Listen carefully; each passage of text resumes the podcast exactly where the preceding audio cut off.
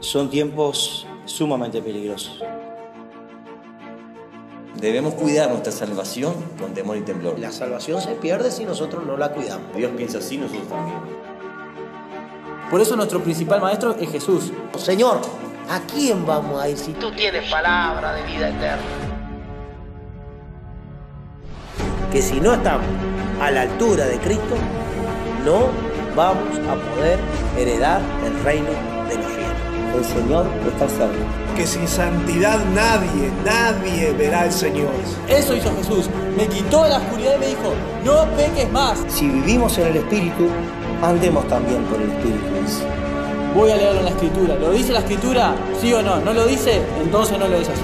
Y la ley es importante, pero Jesús es el cumplimiento de la ley. Él vino a cumplir la ley en su persona. Dios nos enseñó a guardar su palabra, a guardar sus mandamientos. Porque la palabra de Dios es para todos. A seguidores que se callen. Les digo que si esta gente calla, entonces las piedras gritarán.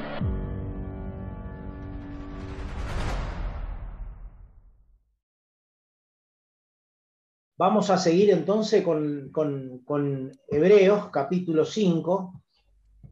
Aleluya. Gracias al Señor por su misericordia, por su bondad. Hebreos capítulo 5. Aleluya, gracias Señor. Y vamos a continuar en ese mismo espíritu que estábamos ayer, que seguimos, en ese mismo espíritu, para poder ir entendiendo las escrituras, poder, poder eh, ir eh, discerniendo lo que Dios nos, nos quiere decir y nos quiere hablar. Gloria a Dios. Vamos al primer versículo del capítulo 5. Dice, porque todo pontífice va a hablar del versículo que están arriba, los que están arriba, vamos a decir, del capítulo 4. ¿eh?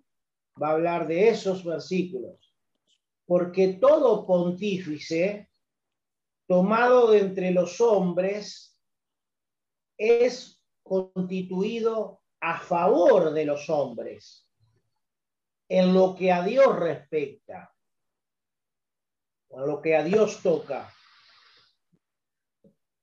para que ofrezca presente y sacrificios por los pecadores. Gloria al nombre del Señor. Así que acá tenemos que el pontífice cumplía una función. Está hablando de Cristo, el gran pontífice, versículo 16, 15 del 4, eh, el 14. 14 nos dice que teniendo un gran pontífice, ¿eh? un gran pontífice que penetró los cielos, tremendo lo que habla del Señor Jesucristo. Y esto no es alegoría, esto es verdad cuando dice que penetró los cielos, porque ahora el tabernáculo que se le reveló a Moisés en el desierto, ahora él entra a ese tabernáculo que está en los cielos. Ustedes recuerdan que el tabernáculo era tipo y sombra de qué? Del que estaba dónde?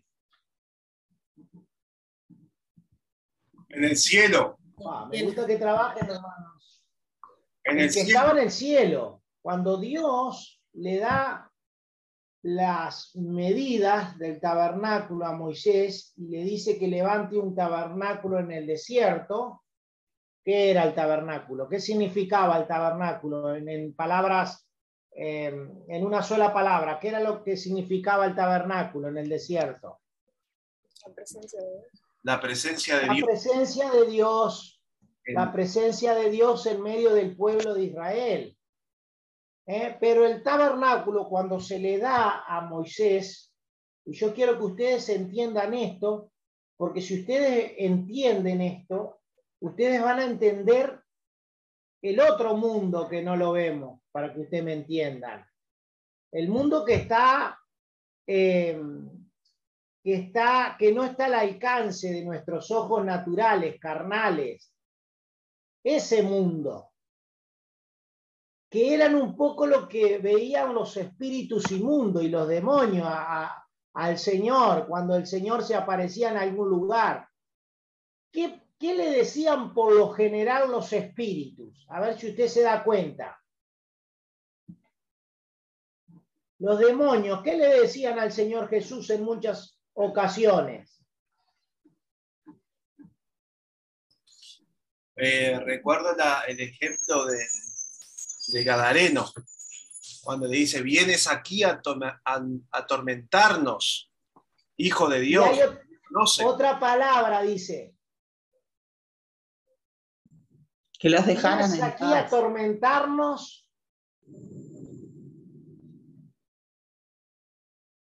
antes de tiempo. Antes de tiempo. ¿Entienden? Cosa muy importante. Y en otra oportunidad, eh, los espíritus, ¿qué, ¿qué decían de Jesús también?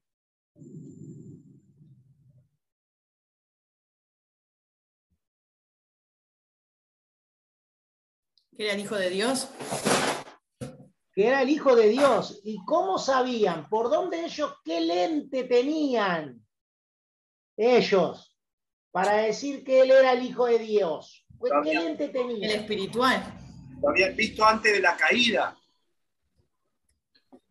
Exactamente. Lo conocí. Ellos ya lo conocían a Jesús, porque Jesús estaba creando el mundo y todas las cosas con el Padre. ¿Me entienden? Y ahora, cuando Dios le da el tabernáculo a Moisés y le da medidas, sabe que para el pueblo de Israel, hoy día mismo, que hace poquito vimos un video de cómo ellos se están preparando, sabe que ellos no pueden errar en un milímetro.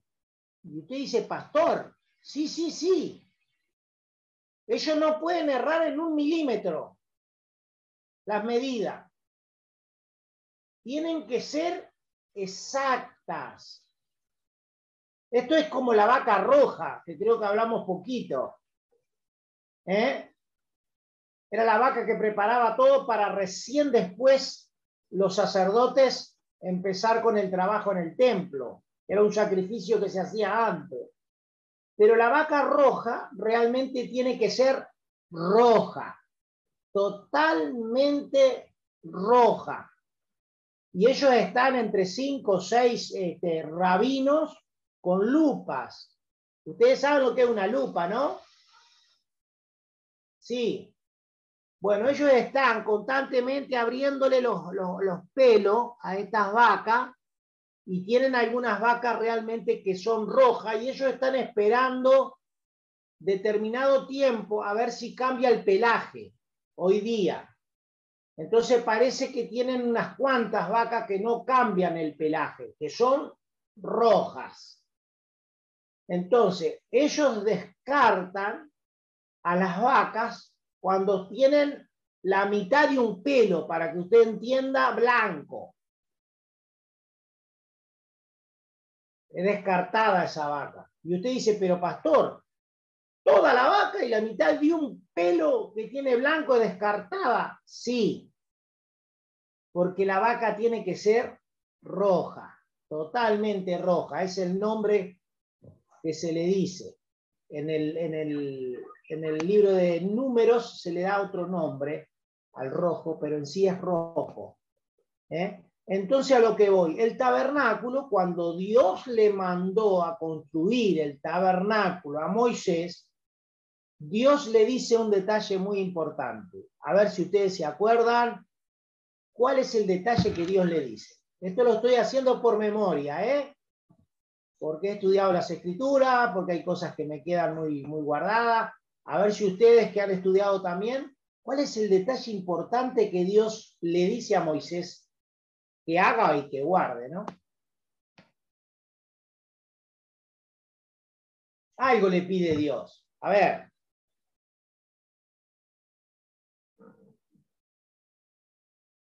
Bueno, veo que no se acuerdan.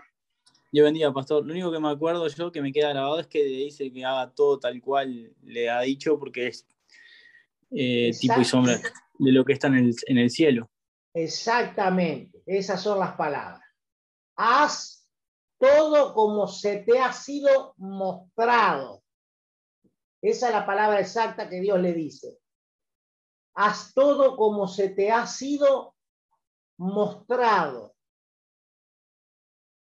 Así que no solo se le dijo, sino que más se, se le permitió a Moisés. Verlo. Él lo vio al tabernáculo en el cielo.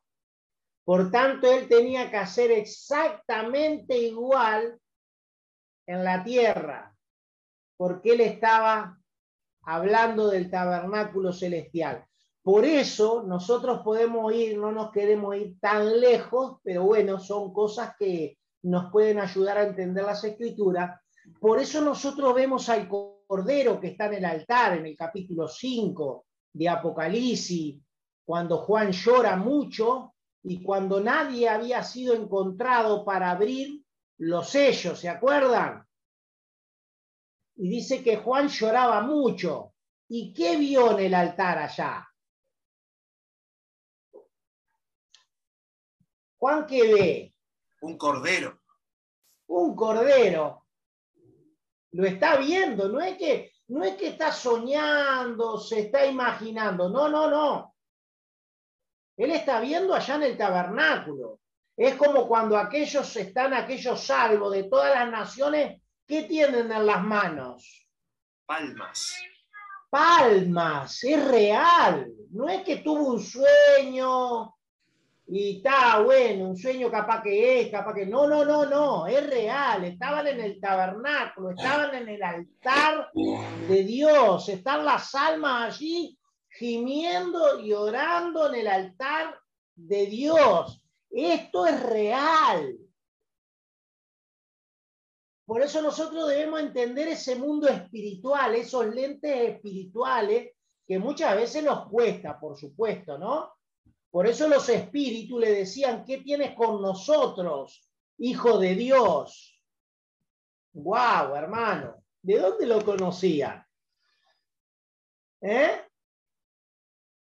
Entonces muchas veces nos cuesta a nosotros hacernos esa imagen del tabernáculo celestial. Por eso dice el versículo 1 del capítulo 5 eh, de Hebreos, porque todo pontífice tomado de entre los hombres es constituido a favor de los hombres. Y leíamos el versículo 14 del 4, que está ahí delante de sus ojos, por tanto, teniendo un gran pontífice que penetró los cielos. Ahora, ¿cuándo penetró los cielos Jesús? ¿En qué momento a nosotros nos damos cuenta que Él penetró los cielos? En la ascensión. ¿En dónde? En la ascensión. En la ascensión. Pero ustedes lo vieron a eso. Eso se ve porque es visual, porque las escrituras dicen que fue tomado hacia arriba. ¿Eh? Que aquellos ángeles le dijeron el mensaje a los discípulos y le dijeron, ¿qué fue que le dijeron? ¿Qué estáis mirando? Este mismo Jesús que ascendió a los cielos es el que volverá en gloria. Aleluya, por eso estamos esperando a Cristo, porque de la misma manera que lo has visto subir, le dijeron, Él va a venir de nuevo, va a volver de nuevo. Gloria al nombre del Señor. Pero ¿qué sucede? Y quiero irme un poquito más, un poquito más. ¿Qué sucede cuando el Señor muere? Y ahí es cuando yo quiero ir al punto que Él penetró los cielos. No me toques, pues voy al Padre, le dijo a la mujer. Sí. Que lo vio. ¿Qué sucede fuera de Jesús? No en Jesús, fuera de Jesús. ¿Qué sucede? Suceden muchas cosas. Pero hay una cosa muy importante que sucede.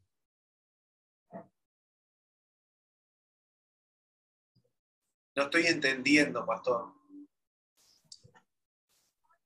Cuando Jesús muere, yo estoy haciendo una acotación de que Él penetró los cielos. Ustedes me dijeron que en el momento de la ascensión, sí, podríamos tomar como que en esa parte Él penetró los cielos. Pero también tenemos en su muerte que suceden unas cuantas cosas. Ah, cuando dice que Él descendió a lo profundo de la tierra a predicarle a los espíritus encarcelados. Esa otra cosa que nos narra las escrituras. Pero dice, este hecho fue tremendo porque dice que el velo, aleluya, el velo del templo se se rajó. A ver si ustedes pueden entender se rasgó el velo del templo. ¿Eh? Pero no se, no, a ver si usted observa, se rasgó no de abajo arriba, ¿me entiende? Sino de arriba, que era imposible Además que tenía 7 centímetros de espesor. Tremendo. Era imposible. Y ese es el gran pontífice que penetró los cielos. Y no solo eso, que él estaba entrando a dónde. Cuando se rasga el velo al lugar santísimo. Él estaba entrando al lugar santísimo, estaba entrando al tabernáculo celestial, por eso se ve el cordero. Se le ha mostrado a Juan el cordero que había vencido y que lloraba Juan desesperadamente. Y cuando él mira, ve el cordero que está en el altar. Bendito sea el nombre del Señor lo que sucedió aquí como testimonio que se rasgó el velo del templo para mostrar que el pontífice y el sacerdote entró allá arriba. Ahora, aleluya. Que son las cosas que a nosotros nos cuesta entender como que nos enloquece la cabeza decir cómo que Jesús entró siendo Dios al tabernáculo. Sí, porque el tabernáculo que se le había sido mostrado a Moisés era el tabernáculo, las medidas la él las tenía que guardar porque el mismo tabernáculo estaba en los cielos. Pero ¿quién iba a entrar a aquel tabernáculo del cielo?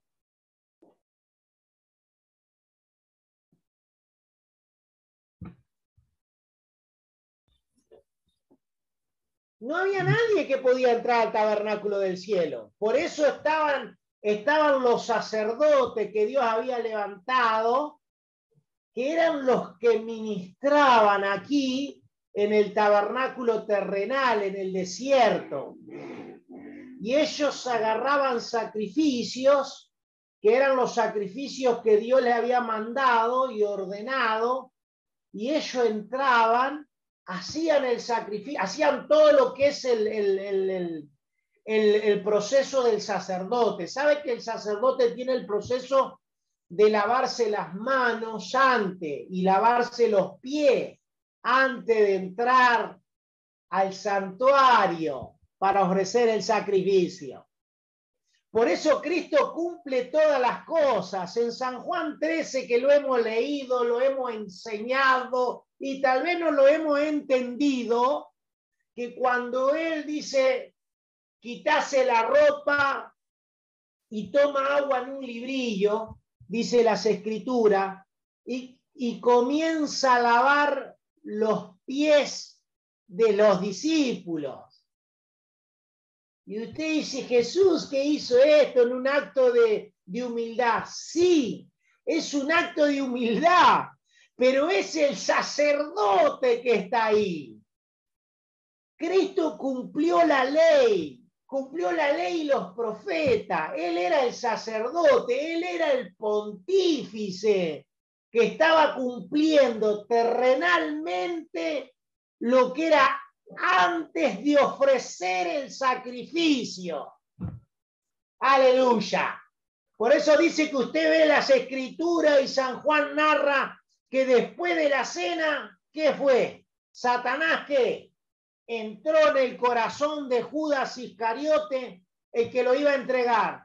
Y ahí ya se, la escritura ya narra que la, la aprehensión de Jesús, el arresto de Jesús, se está terminando el ministerio, le quedan los últimos pasos. El sacerdote ya se lavó los pies, ya se lavó con sus discípulos, aleluya, bendito sea el nombre del Señor, y ahora camina al lugar del sacrificio, aleluya, gloria al nombre del Señor, porque él ahora va a ser juzgado ¿eh?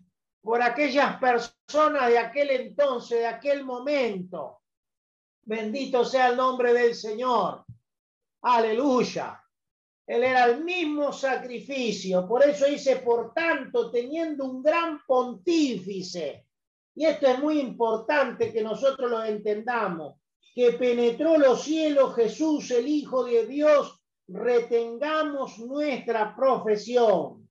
Porque no tenemos un pontífice que no se pueda compadecer de nuestras flaquezas, mas tentado en todo, según nuestra semejanza, pero sin pecado.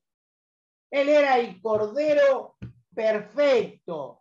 Cuando se le tenía que ofrecer sacrificio al Señor, nosotros lo vemos en el libro de Malaquías.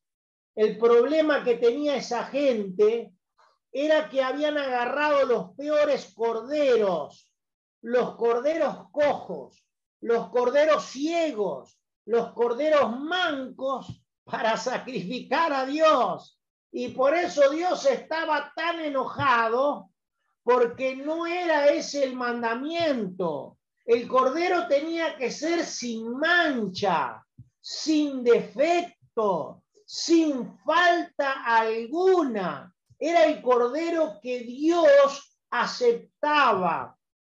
Era el sacrificio que Dios demandaba al pueblo de Israel. Pero el pueblo de Israel se había corrompido tanto, a tal magnitud, que habían dejado de ofrecer lo santo, habían dejado de ofrecer lo puro, se habían apartado del pacto y de los mandamientos.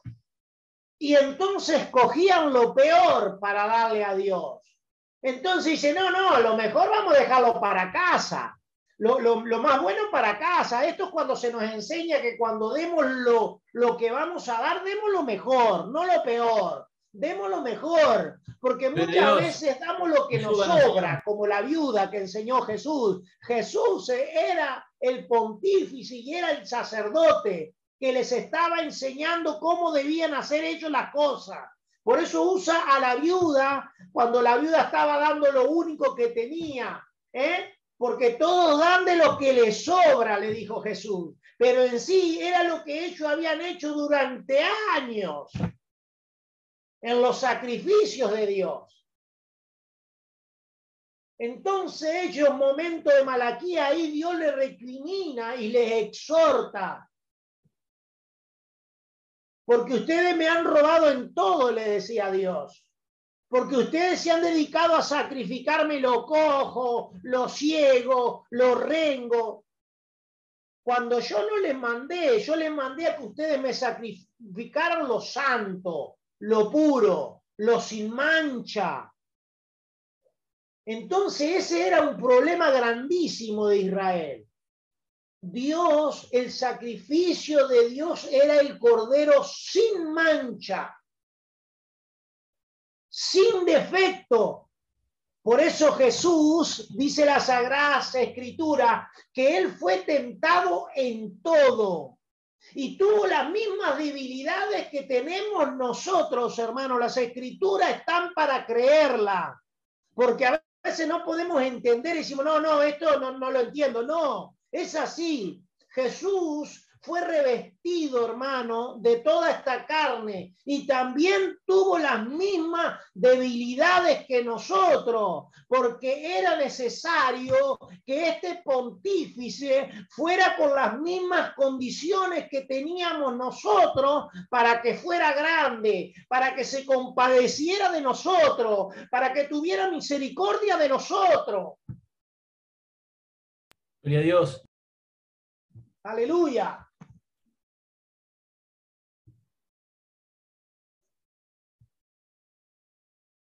Porque no tenemos un pontífice que no se pueda compadecer, dice el apóstol, de nuestras flaquezas, mas tentado en todo según nuestra semejanza, pero sin pecado. Él era el cordero.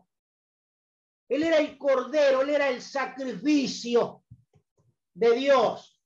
Aleluya. Él era el que iba a limpiar realmente los pecados porque los animales y los toros, dice la Sagrada Escritura, no podían limpiar los pecados de los hombres.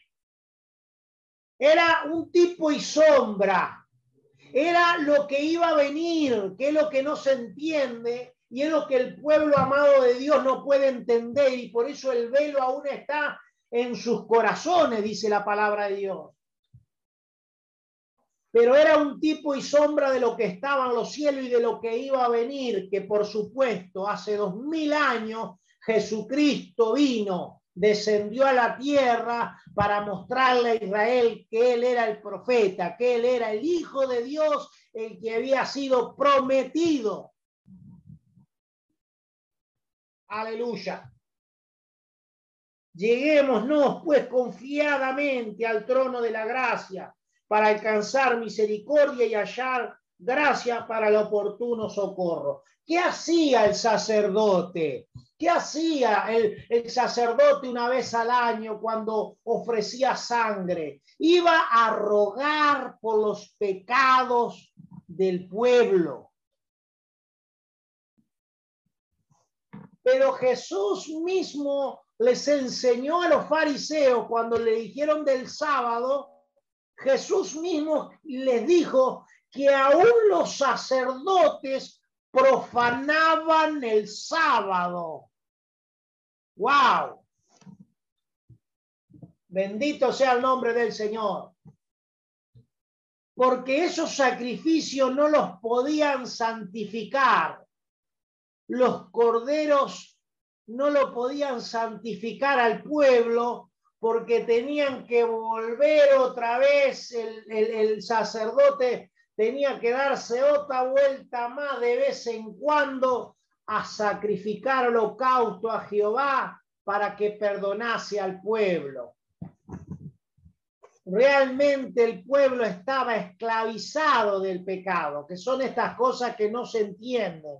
Por eso Pablo dice, Cristo nos ha hecho libre del pecado. El pueblo estaba esclavizado porque cada vez en cuando él iba a pedir perdón y tenía que ofrecer sacrificio y tenía que derramarse sangre y nunca podían ser santificados, nunca podían ser limpios de una vez por todas. Y lo que hace la sangre preciosa de Jesucristo cuando nosotros creemos en Él, nos limpia y nos hace libre de una vez por todas. No es necesario que seamos esclavos del pecado, porque cuando nosotros nos acercamos a este pontífice en fe y nos llegamos al trono de la gracia, al trono de la gloria, de una vez sola Él nos santifica, de una vez sola Él nos limpia y ya somos libres, ya no somos más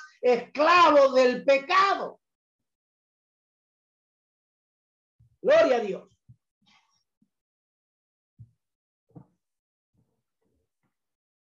A su nombre. Están allí o se fueron. Gloria. Gloria. Estamos atentos. Aleluya. Gloria a Dios. Gloria a Dios. Aleluya. Si usted, si usted ve que el Espíritu le impele, por favor, gloria a Dios, diga, porque si no, voy a creer que estoy hablando con las paredes y con las cámaras nomás. Bendito sea el nombre del Señor, hermanos por el pontífice que penetró los cielos. Mire lo que la alusión que hace, lo que dice, penetró los cielos, aleluya. Y cuando él entregó el Espíritu, dice, vino tiniebla sobre la tierra, vino un terremoto y el velo del templo se rajó porque estaba dando testimonio aquí en la tierra, aleluya, que él era el Cordero de Dios y que él era el pontífice. Y no solo aquí en la tierra, sino que estaba demostrando que el velo del cielo también se rasgaba y que él entraba al lugar santísimo Aleluya. Allí está esperando. Allí está clamando. Dice que Él está rogando por nosotros. Dice así la escritura. Aleluya. ¿Y qué hace el Espíritu Santo? Dice. ¿Qué hace en el capítulo 8 de, de Romanos? ¿Qué dice?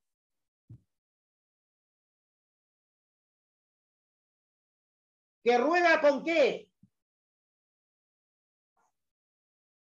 Con gemidos indecibles. Amén, gloria a Dios.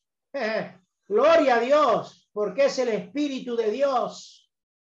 Es el Espíritu de Cristo. Cristo está clamando, Cristo está clamando, está pidiendo por nosotros. Él es el pontífice que penetró los cielos, está sentado a la diestra del Dios Todopoderoso, el gran sacerdote el que había sido eh, revelado a Moisés. Claro, para aquellos que no creen en Cristo, el pueblo de Dios que no cree en Cristo, el sacerdote no vino, el pontífice aún no está. Y ellos siguen con esos sacrificios, queriendo hacer sacrificios. Pero no se ponen a pensar que tal vez en estos dos mil años que no han hecho sacrificios, si Dios los hubiera desechado. Porque se ve que no cumplieron estos dos mil años. Entonces hay cosas que no razonan porque están ciegos, sus corazones están velados. Esto es un poco para seguir un poco la, la, la disputa del sábado. ¿Me entiende? Como que los hombres empezaron a guardar el sábado ahora, pero deben unos cuantos sábados. Desde el día del Señor Jesucristo deben unos cuantos sábados. Están más endeudados. Hay cosas que no se pueden. Los hombres empiezan con doctrinas extrañas y erróneas porque se les ocurre y porque dicen. Pero más nada, no entran en lo que es realmente la doctrina, la palabra de Dios que el sábado realmente fue abolido por Cristo. Bendito sea el nombre del Señor. Porque Él es el sábado. Porque todo pontífice tomado de entre los hombres es constituido a favor de los hombres, en lo que a Dios toca para que ofrezca presentes y sacrificios por los pecados. Que se pueda compadecer de los ignorantes ¿Cuántos son ignorantes? Ah, pastor, me ofendió. Dice, pero que se pueda compadecer de los ignorantes, dice acá. Sí, Señor. Gloria a Dios. Y extraviados. Necesito la guía del Espíritu Santo, porque si no me extravío, si no me pierdo en este mundo, necesito la ayuda del Espíritu Santo. Aleluya. Vino a buscarlo pues que él también está rodeado de flaqueza. Y por causa de ella debe por sí mismo, así también por el pueblo, ofrecer por los pecados. ¿Qué hacía el sacerdote? Y estos son misterios que es muy importante que nosotros lo entendamos porque descubrimos muchos secretos. El sacerdote cuando iba delante la presencia de Dios a ofrecer el sacrificio, ofrecía por los pecados del pueblo. Primero eso. Y después por quién más.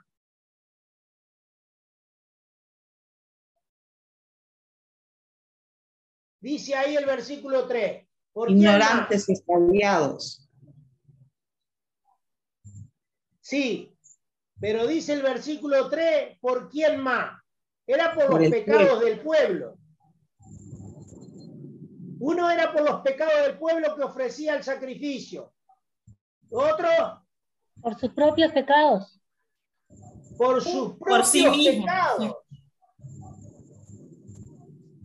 El sacerdote no era santo. ¡Wow! ¿Ustedes recuerdan para qué se usaban las campanitas que tenían el alrededor de, de su de su traje. ¿Recuerdan para qué eran las campanitas? ¿Para qué se usaban las campanitas?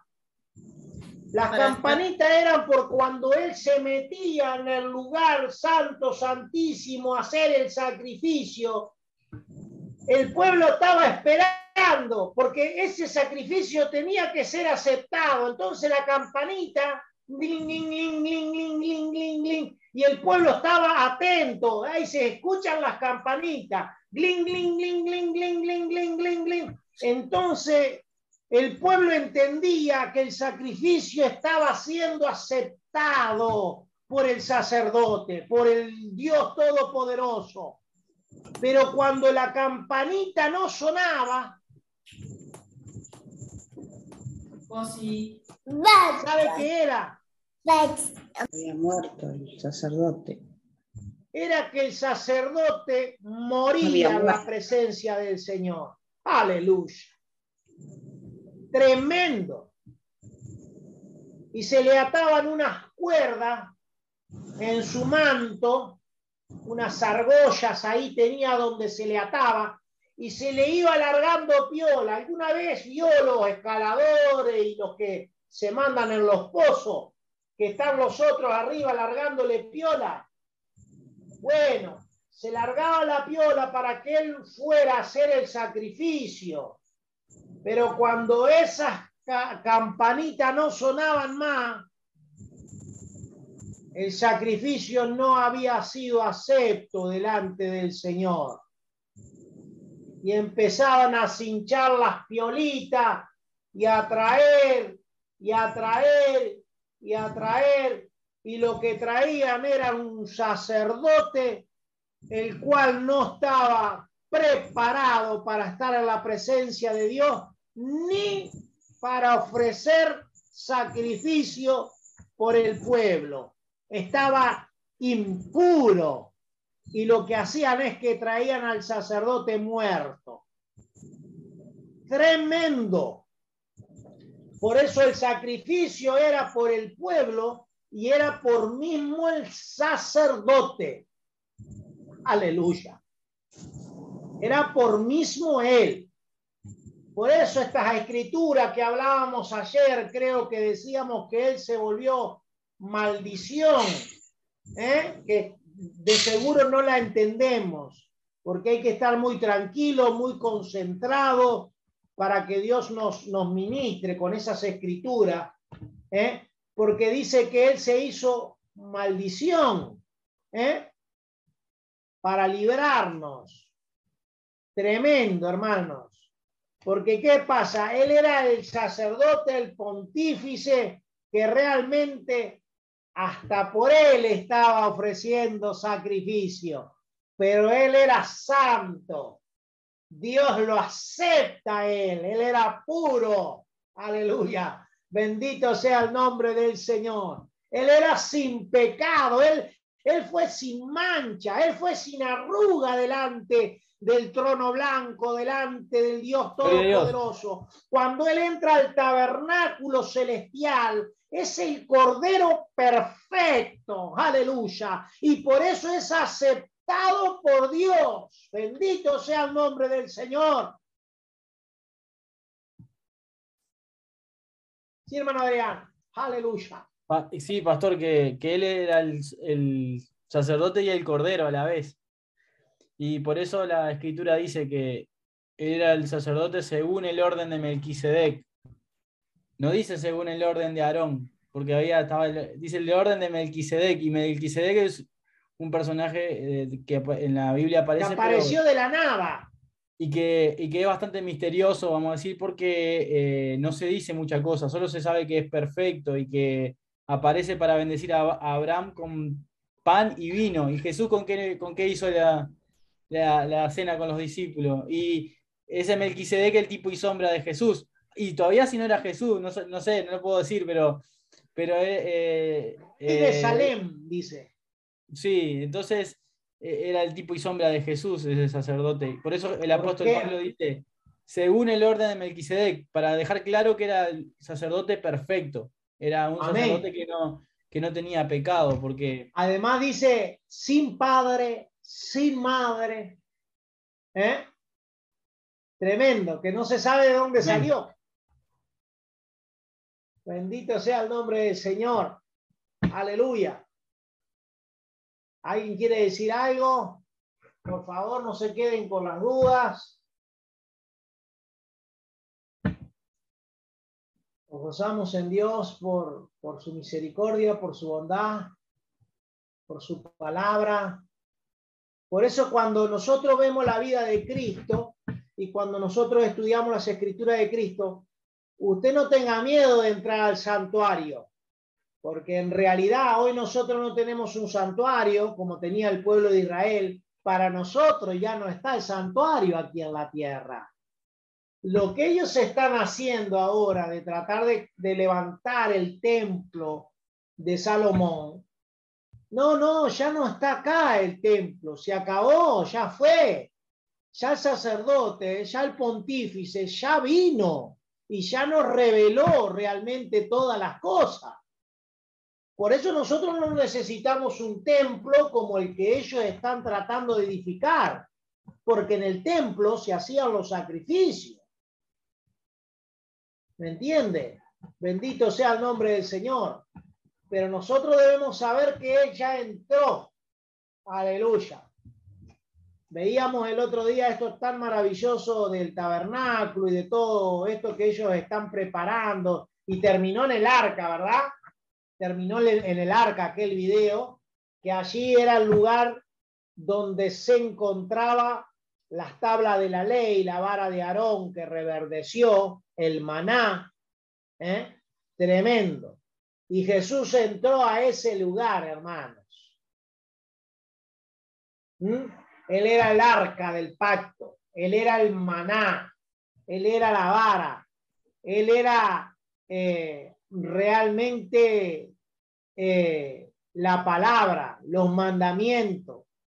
Y como testimonio siempre digo, cuando fueron aquellas mujeres encontraron dos ángeles, porque en el arca hay dos ángeles que tocan las alas, que se tocan las alas, dos querubines que estarían sobre el arca. Bendito sea el nombre del Señor. Dios dio testimonio de Jesucristo que era el cumplimiento de todas las cosas. Ni nadie toma para sí la honra, sino el que es llamado de Dios, como Aarón, versículo 4. Así también Cristo no se glorificó a sí mismo, haciéndose pontífice, mas el que le dijo, tú eres mi hijo yo te he engendrado hoy, como también dice en otro lugar, tú eres sacerdote eternamente, según el orden de Melquisedec. Aleluya.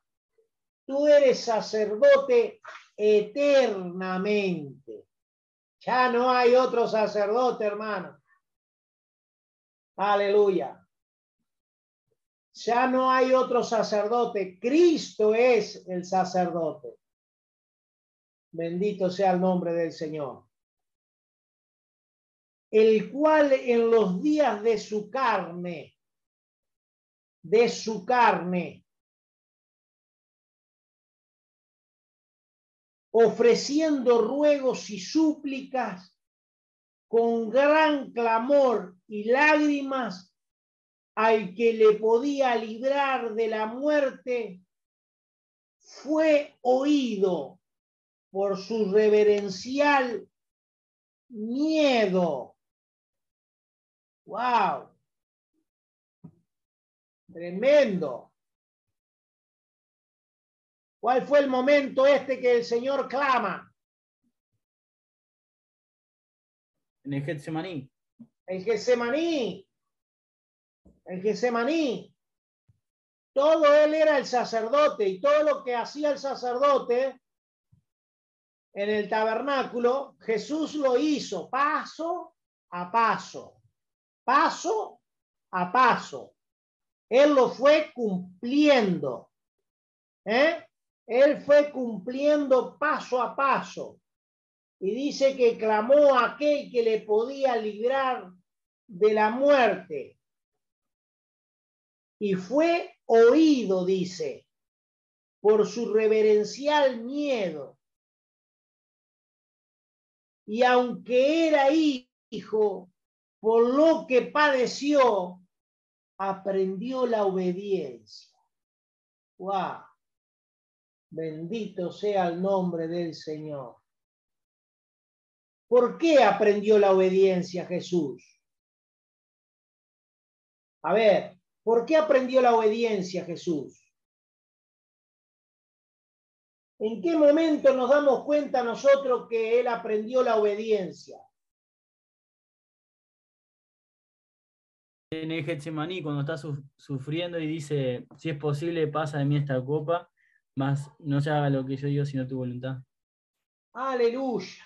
A pesar del sufrimiento, Jesús estaba, eh, ya estaba dispuesto a hacer la voluntad del Padre. Gloria a Dios. Porque las escrituras hablan en San Juan 3:16, porque de tal manera amó quién. Dios al mundo. Dios. Al mundo. Dios amó al mundo. ¿Eh? ha dado su Hijo. Que ha dado a su Hijo unigénito. ¿Qué más? Para que todo aquel que en Él crea. Para que todo aquel que en Él crea, ¿qué más? No se pierda, mas tenga vida eterna. Amén, gloria a Dios. Y ahí se exalta ¿A quién se exalta en ese momento? En el momento del Getsemaní, ¿a quién se exalta más? Al Padre. Al Padre. Dios. El Padre fue el que lo dio. Dice que siendo hijo, aprendió qué? Obediencia. La obediencia. Porque él fue obediente, dice, hasta la cruz. Aprendió la obediencia y ahí se exalta al Padre, porque él en la oración dice, mas no se haga mi voluntad, sino la tuya. ¿Y cuál era la voluntad de Dios? San Juan 3:16.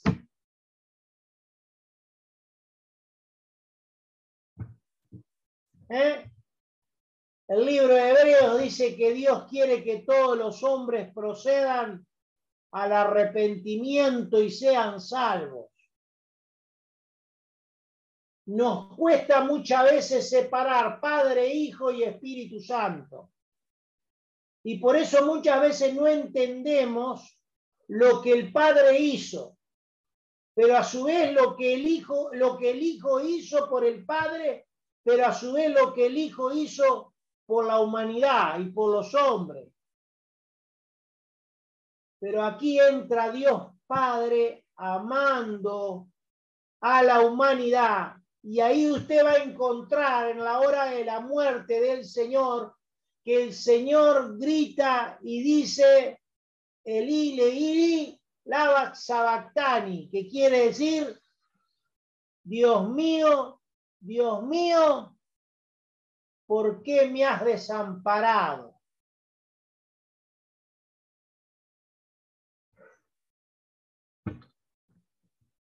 Él estaba cargando el pecado de todo el mundo, dice el libro de Isaías. Se le cargó sobre sus hombros. Y en esa hora él estaba haciendo el cordero que llevaba el sacrificio y que llevaba y iba a derramar la sangre por los pecadores. No podía Dios eh, eh, Dios no podía librarlo de esa hora, porque Él era el sacrificio, Él se entregó para salvarnos a nosotros. Por tanto, al entregarse Él, Dios no podía actuar para salvarlo. Dios no podía eh, enviar las doce legiones de ángeles que Jesús dijo. Dios no podía tomar esos clavos y que no fueran incrustados, que no fueran clavados en el cordero. Dios tenía que hacer la mirada hacia un costado y dejar que su Hijo amado fuera el gran sacrificio para la humanidad. Bendito sea el nombre del Señor. Pastor. Sí, hermano. Esa escena, por decirlo de una manera, creo que es la más fuerte de toda la Biblia, para mí. Porque Jesús amaba al Padre, ama al Padre. El Padre y yo uno somos, dice, y sentirse que, el Padre lo... Y, que el Padre no podía hacer otra cosa que descargar su ira sobre su Hijo porque era lo que se demandaba y era la única manera. Y entonces para mí creo que es la escena más fuerte de, toda la Biblia, eh, la ira de Dios sobre Jesús. Amén. Y, me molesta, digamos, cuando escucho o, inventan miles de, teorías que Jesús, no sé qué, que no sé cuándo, no, ni siquiera me acuerdo qué, porque ni no escucho. Pero respecto a esa escena, ¿no? Pero eh, lo que sabemos es que la ira de Dios sobre Jesús, por más que digan lo que digan, eh, inventen lo que inventen o incluso blasfemen, eh, ese desamparo es simplemente por una cosa y es por nuestra salvación. Es porque Jesús está recibiendo la ira del Padre que nos merecemos nosotros. Amén. La ira del pecado está recibiendo la ira del pecado. Ustedes recuerden que los corderos eran sacrificados. Se les ponía las manos en la cabeza. Jesús cumplió todo, hermano. Y a veces decimos, ¿qué será la corona? Si Jesús la cumplió en la ley, ¿dónde la encontramos? ¿Eh? Pero él cumplió todo. ¿Eh? Pero al cordero, cuando iba a ser sacrificado, se le tenía que poner las manos en la cabeza, usted sabía. Y a Jesús le pusieron una corona de espina en la cabeza. Ya le habían puesto las manos también a ese cordero. Que Dios nos ayude, hermano. Vamos a hacer una pausa en este momento y vamos a orar por aquellos que están perdidos. Recordemos que estamos en 24 horas de oración. Ayer estábamos orando con la pastora a la madrugada temprano. Así que vamos a hacer un tiempito. Me acompañan, oramos y pedimos al Señor la bendición para aquellos que están perdidos, porque sabemos que el Cordero aún está en la presencia de Dios, clamando para que todos sean salvos, rogando para que todos sean salvos y que vengan al conocimiento de la verdad. Amado Dios, te damos gracias, Señor, en esta hora. Bendecimos en esta hora, Señor, tu nombre, glorificamos tu nombre. Estamos agradecidos, Señor, por tu palabra. Estamos agradecidos por tu sacrificio. Estamos agradecidos por tu amor inmenso, Señor Dios Todopoderoso. Gracias, Señor Jesucristo, por tu obediencia, porque tu obediencia nos ha traído vida, Señor.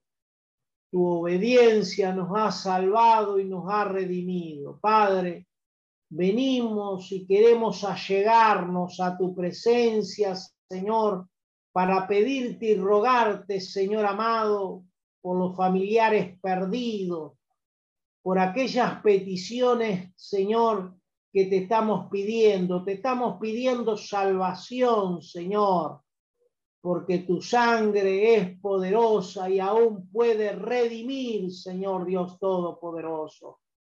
Rogamos, Señor, por cada petición, Dios mío, aleluya, por cada necesidad de salvación en esta hora, Señor.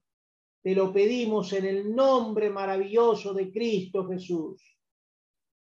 Sabemos, Señor, que el gran pontífice Jesús que penetró los cielos es el que clama, es el que ha dado su vida, el que ha derramado su sangre, Señor, para que los hombres sean salvos, para que ellos vengan a tu conocimiento. Padre, rogamos que las cadenas y los yugos, Señor, que están atando a las personas te pedimos que sean rotos por la unción de tu Espíritu Santo y tu palabra y encuentren la libertad, Señor, que tanto, pero tanto, Dios mío, anhelan y desean, Padre Dios.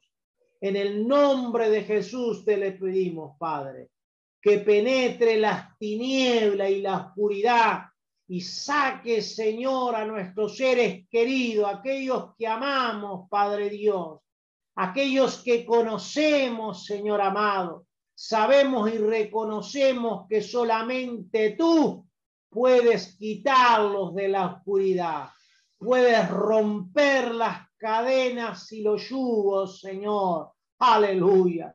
Porque tú eres, Señor, el gran pontífice Tú eres el sacerdote que penetró los cielos y que está sentado a la diestra del Dios Todopoderoso y que estás clamando, Señor, y rogando por cada uno de nosotros.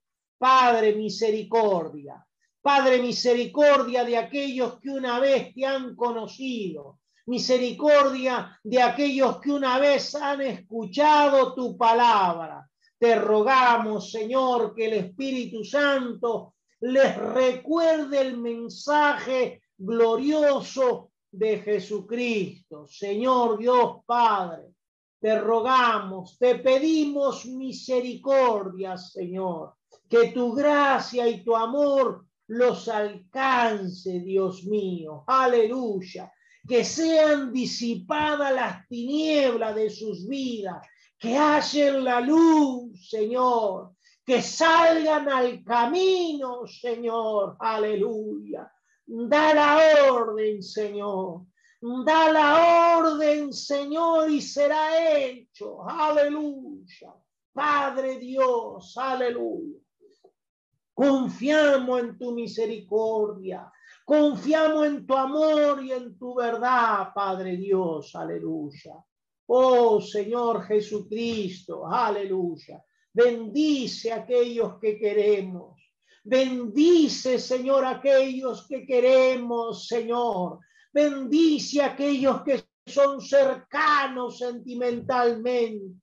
Te rogamos misericordia y que tu amor los alcance, que tu amor los inunde, que puedan ver la luz del Evangelio, Padre. Ten misericordia, Padre, en el nombre maravilloso de Jesucristo. Pontífice de pontífice, sacerdote de sacerdote, clama, clama, clama, Señor, y ruega por nosotros, Dios mío, aleluya. Oh, gloria a tu nombre, Señor.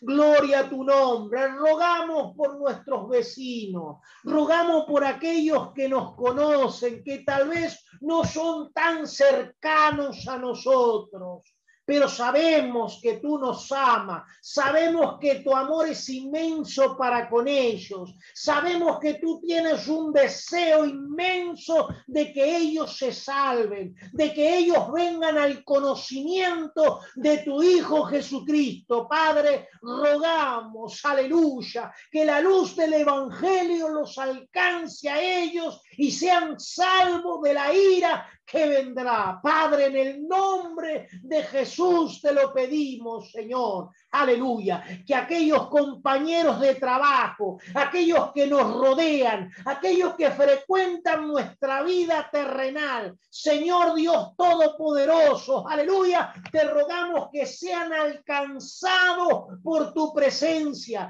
Te rogamos que sean alcanzados por tu palabra, Señor. Aleluya. Que pongas sed en sus corazones, que pongan sed en sus almas. Aleluya de conocerte, Señor, de encontrarte, Señor, que las cuerdas y las cadenas que atan sus mentes, que atan sus corazones y que atan sus cuerpos, sean rotas y caigan delante de la oración de tus hijos que oran a ti ante tu altar, creyendo, Señor, en tus promesas, creyendo en tu palabra, Señor, que es viva y es eficaz.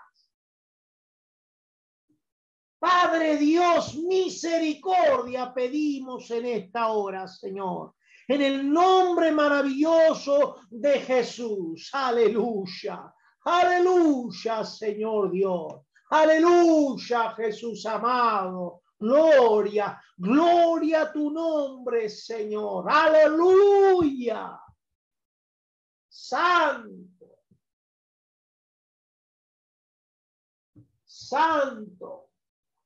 Gracias, Señor. Gracias. Aleluya.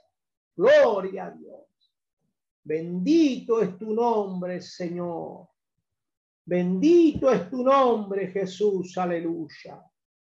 Oh, santo. Aleluya. Gloria a Dios. Gloria a Dios. Aleluya. Gracias, Espíritu Santo. Gracias Espíritu Santo. Bendito sea el nombre del Señor, hermanos. Aleluya. Dios tenga misericordia de cada uno. Aleluya. Sean alcanzados por su amor. Aleluya. Sean alcanzados por su misericordia. Sean abrazados por Dios. No hay otro lugar tan maravilloso que estar en su presencia, que entrar a sus atrios para adorarle, para glorificarle. Nuestra vida le pertenece al Señor. Nuestras almas le pertenecen a Él. Él nos ha creado con un propósito. Él nos ha establecido y nos ha formado con un propósito. Aleluya. Bendito sea el nombre del Señor. Liberta, Señor. Liberta y glorifícate, Padre Dios. Ten misericordia, Señor. Aleluya. Ten misericordia, Padre. Bendito sea el nombre del Señor. Dios les bendiga en esta preciosa tarde, hermanos. Aleluya la cual el Espíritu Santo sigue ministrando a nuestra vida, sigue ministrando a nuestros corazones, a nuestras almas. Aleluya. Santo es tu nombre, Jesús. El Señor es digno de gloria y de honra. Aleluya. Gloria al nombre del Señor. Gracias, Jesús. Yo no sé si alguien quiere agradecer al Señor en esta hora, puede hacerlo. Si alguien quiere decir algo, puede hacerlo. Hermanos, realmente Dios ha estado ministrando a nuestras vidas. Aleluya. Adelante, hermano. Gracias al Señor por su, por su amor, por su misericordia, por su palabra y por el devocional de la mañana y por la palabra de ahora. Gloria a Dios. Aleluya. Santo es tu nombre. La gloria es para ti. No sé si hay alguien más que quiera agradecer al Señor. Puede hacerlo, hermano. Sentirse con libertad de hacerlo. Gloria a Dios. Aleluya. Adelante, hermana Abby. Yo le doy gracias a Dios por este tiempo que pudimos compartir y quiero contar un testimonio. Eh, esta mañana eh, me levanté temprano para orar en mi tiempo de oración y tomé la medicación antes de empezar el día, la que tomo yo, y me quedaba la última pastilla. Entonces eh, iba a escribir a una persona para que me consiguiera y algo me detuvo como que no escribiera, que esperara. Entonces, eh, cuando tomé la última pastilla, le dije al Señor, bueno, Señor, si no quieres que pida, no voy a pedir, pero es la última pastilla que tengo para la medicación. Yo espero en algún momento que el Señor me sane, pero en esta oportunidad eh, no me ha sanado todavía de esto y cuando no tomo la medicación, mi organismo cambia. Entonces esperé.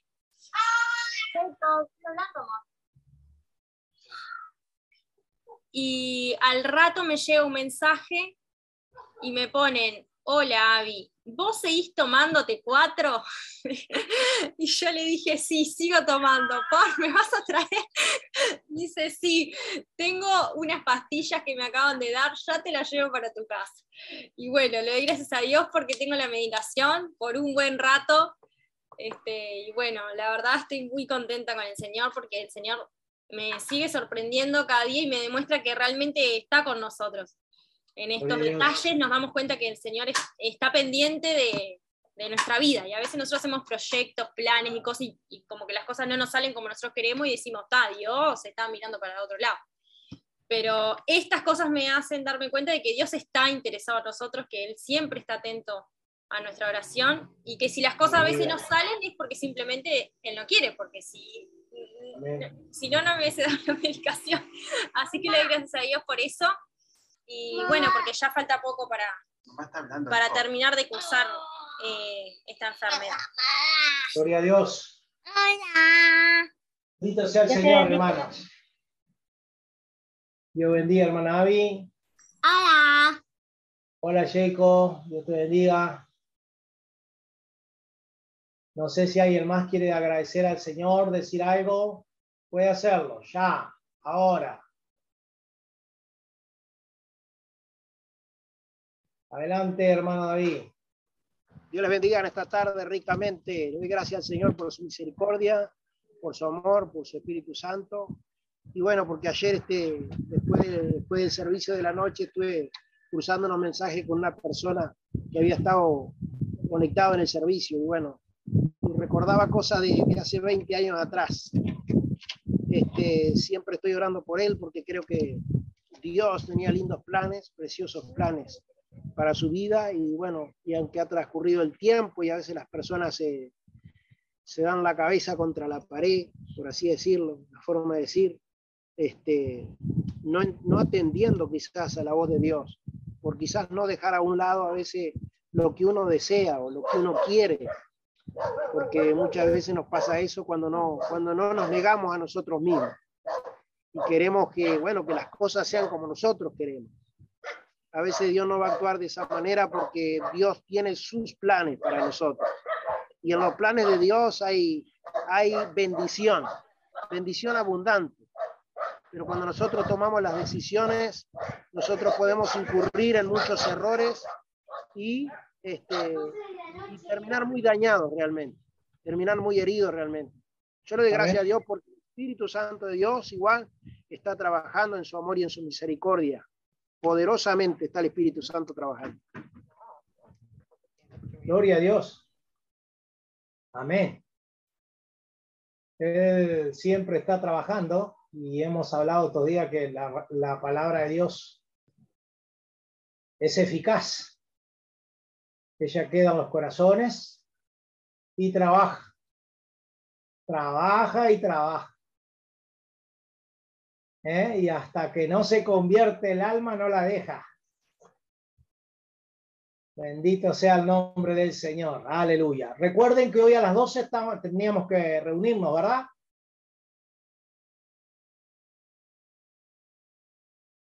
Sí, pastor. Amén. Ok, bien. Para entregar a, para entregar a Dios el en las okay. 24 horas. Yo tengo oración de 20 a 21. Y gracias a. Dios ha sido, ha sido un éxito en el tiempo de oración con mi esposa anoche, así que le damos gracias al Señor también porque nos dio la fortaleza. Gloria a Dios. Qué bueno. Qué bueno. Gloria a Dios. Eso es importante. Yo no sé si alguien más quiere agradecer al Señor.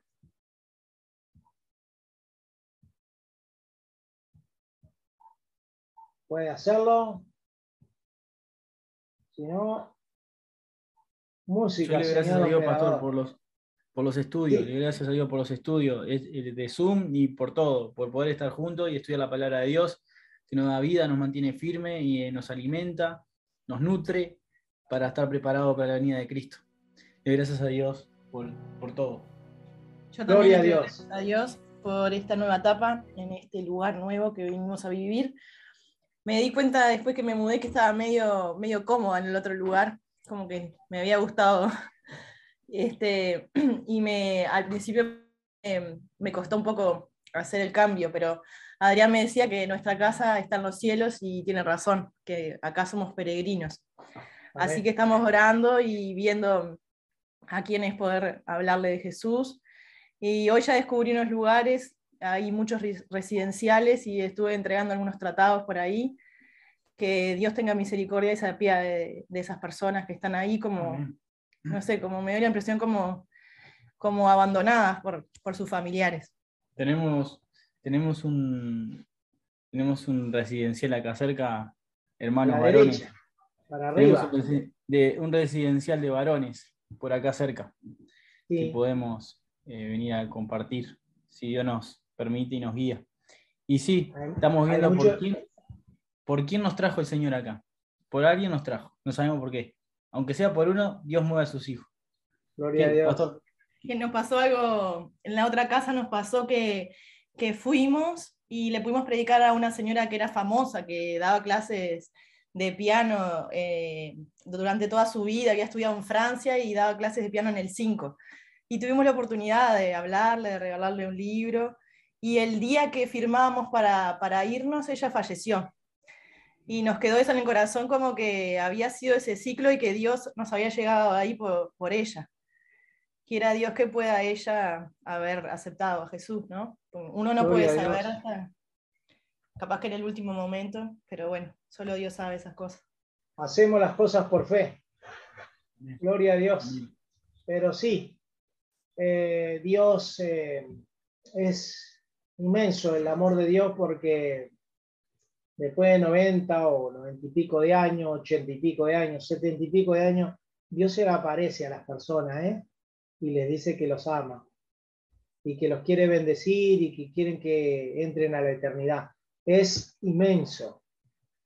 Eh, sobrepasa el amor de Dios, sobrepasa todo nuestro entendimiento, dice la palabra de Dios, pero cuando entendemos eso que quiere decir, porque Dios se puede acercar a una viejita de 98 años, póngale, y decirle que la ama, que quiere que pase la eternidad con Él, si ella cree en Él. Se olvida de todos los pecados, Dios. Tremendo. Tremendo el amor de Dios. Tremendo. Que podríamos decir 98 años, esta mujer fue malvada o perversa, pero eh, es tan grande el amor de Dios, es tan ancho el amor de Dios, que supera todo eso, pasa esos pecados como una flecha y lleva a sus hijos y le anuncian el Evangelio. Aleluya. Bendito sea el nombre del Señor. Nosotros porque nunca lo pensamos qué sucede espiritualmente, pero esto es todo Es lo que estamos hablando de lo espiritual, del tabernáculo en los cielos. Porque cuando una persona tiene noventa y pico de años, el amor de Dios penetra esas tinieblas y hace a un lado sus pecados y su maldad y todo lo que ha hecho y entra y se posa en el corazón y empieza a decir y a golpear, si crees, si me aceptas, tendrás la vida eterna. ¡Wow, hermano! Impresionante. Cuando predique el amor de Dios, no le ponga frontera, porque el amor de Dios no tiene fronteras. Y estas son las cosas que la gente no entiende. Muchas veces me encuentro en el trabajo oposiciones grandes en el sentido de palabras, no de disputa ni nada porque me tienen un buen respeto, pero sí en sus palabras. De repente dicen, no, esta persona debe morir. Ah, yo haría esto y el otro. Y yo lo único que le digo, el amor de Dios es tan grande que supera todo eso. Imagínate que tú te convertirías en un asesino, pero Dios te ama a ti también. Entonces, a veces las personas, usted le dice eso y quedan como choqueadas, porque dice, si lo tuviera en mi mano, yo le, los mataría. Ah, vos te convertís en un asesino, por eso vino Cristo. Y claro, no pueden entender el amor tan grande de Dios. No lo pueden entender. Que Dios nos ayude, hermanos. Aleluya. Gloria a Dios. Sí que Dios tiene propósito. Siempre estamos en algún lugar porque Dios tiene propósito. No estamos, sí, caí. nosotros nos caemos. Nosotros somos hijos de Dios. Descubrir cuál es el propósito y el plan, ese es otro tema pero nosotros somos sus hijos, no somos llevados por el viento que nos sopló, bueno, nos quedamos sin casa, se quedaron sin casa, hermanos, y bueno, nos sopló para el prado. ¿Quién lo sopló para el prado si ustedes son hijos de Dios? Nuestra vida está en Dios y Él hace lo que quiera con nosotros. Aleluya. Y por supuesto que después se empieza a descubrir el plan y más cuando hay salvo. Nuestro corazón se llena de gozo, se llena de alegría. ¿eh? Pero tenemos que ser contentos con poder compartir el Evangelio. Más nada. Por supuesto, que se levante un paralítico, que resulte un muerto, eh, que dé vista a los ciegos, es una bendición extra. Gloria a Dios. No sé si alguien más quiere agradecer al Señor. Dios nos ha hecho gozar en estos tiempos, hermanos. Así que sigamos firme, vamos a encontrarnos entonces a las 12 de la noche, en este, por este medio. Amén. Para entregar eh, las 24 horas de oración. Vamos un poquito de música, hermano Eri. Dios les bendiga ricamente.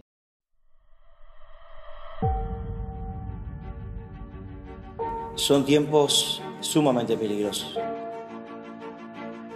Debemos cuidar nuestra salvación con temor y temblor. La salvación se pierde si nosotros no la cuidamos. Dios piensa así, nosotros también. Por eso nuestro principal maestro es Jesús. Señor, ¿a quién vamos a ir si tú tienes palabra de vida eterna?